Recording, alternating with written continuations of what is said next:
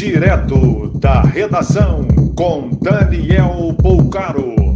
Olá, boa noite. Essas são as principais notícias desta quinta-feira, 16 de dezembro de 2021.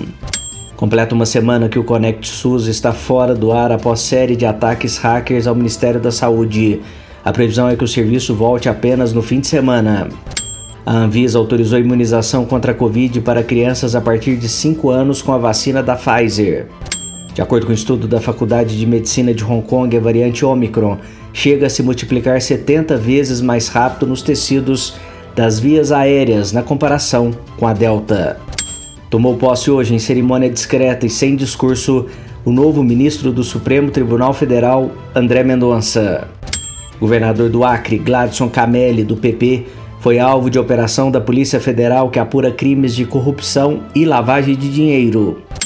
O ex-presidente Lula do PT aparece com 48% das intenções de voto na pesquisa Datafolha, seguido por Bolsonaro com 22%. Moro tem 9% e Ciro 7%.